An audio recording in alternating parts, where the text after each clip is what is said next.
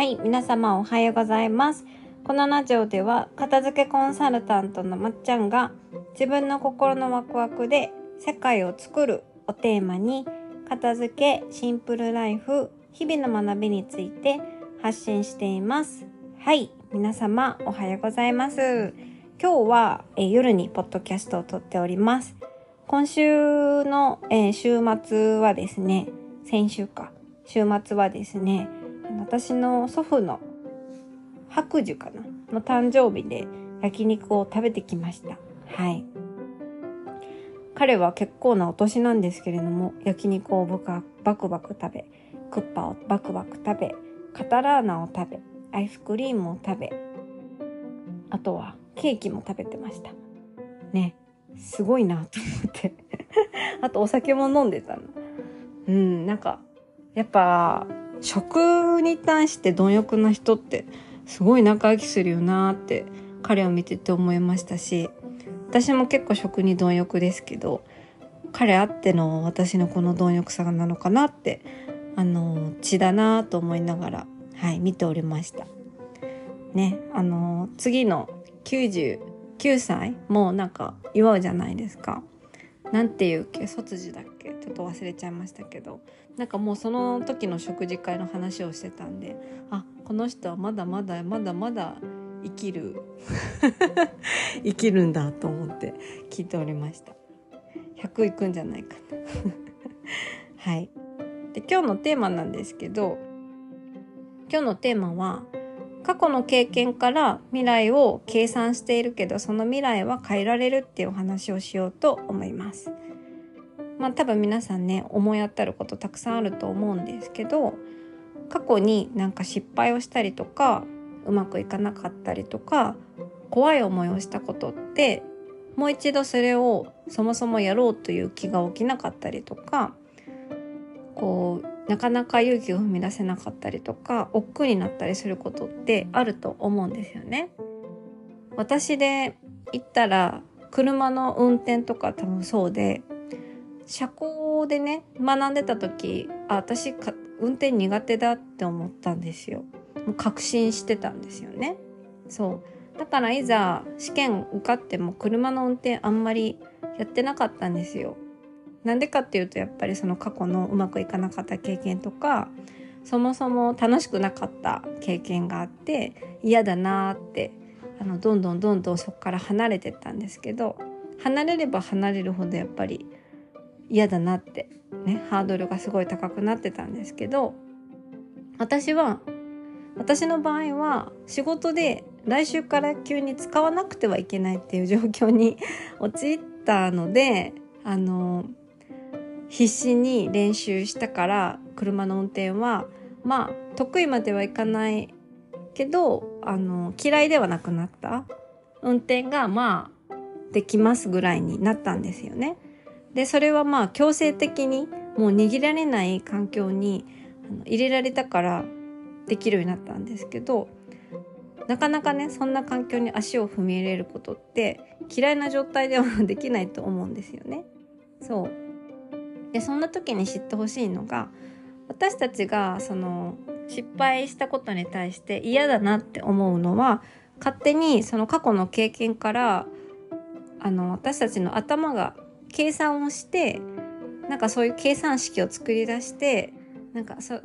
の なんかもう一回未来も失敗するっていう謎のねあの法則が成り立っているから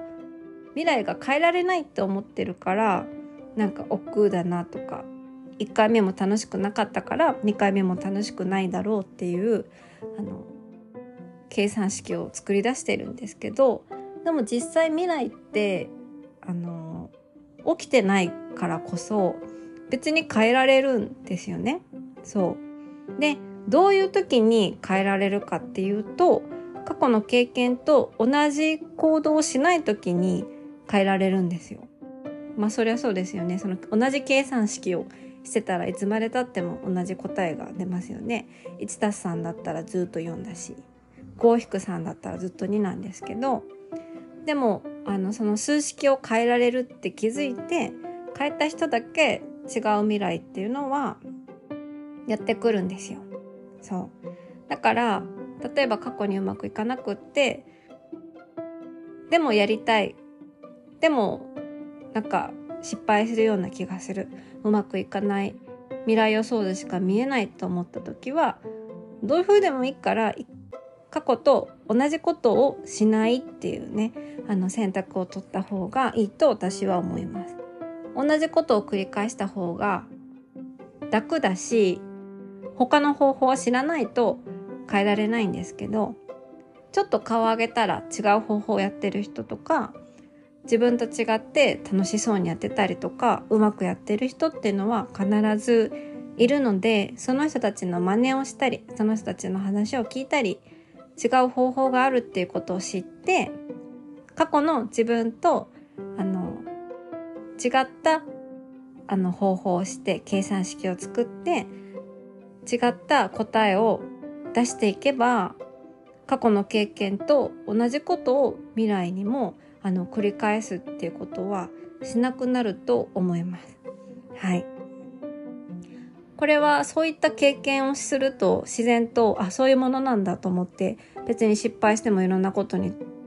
チャレンジできるようになるんですけどそういった成功体験がないとやっぱり過去の経験はそのまま未来につながるって思うからあのチャレンジすることがね失敗したこととかうまくいかなかったことに対してチャレンジするのは怖くなるんですけど変えられるのでそうあの自分一人でうまくいかない時は顔を開けてねあの周りの違う計算式使ってる人の真似をしていけばいいかなって思います。はい。まさに片付けもそうで、片付けのその計算式が、あの、すごい楽しくないっていう答えになってる人っていうのは、きっとすごい 時間がかかって楽しくないとか、疲れるとか、どうせ片付けたもすぐにリバウンドするとか、なんかどうせしまえないとかそういった過去の経験があるから結局片付けから遠ざかってしまったりとか見ないようにすることが多いと思うんですけどそうそういった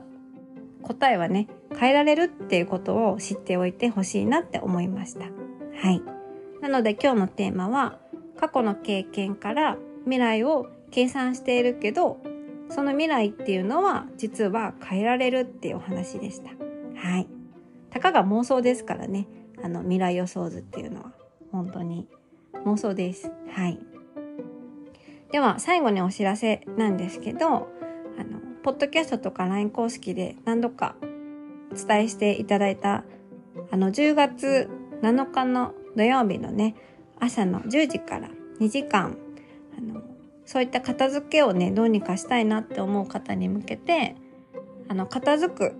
片付けの学び方についてあのオンラインで講義をセミナーを行います。はい。今まで片付く片付けをしてこなかった人とか片付け子供の頃から変えたことないなって片付けの方法を変えたことないななんかここで一回変えて違う未来を見たいなっていう人は是非あの参加していただきたいなと思っております。でこれの締め切りがあの10月3日の火曜日に募集を締め切りますので、あの、興味がある方は LINE 公式を登録して、私からの情報をね、お待ちください。はい。では、えここまで聞いてくださってありがとうございました。また次回のポッドキャストでお会いしましょう。ではでは。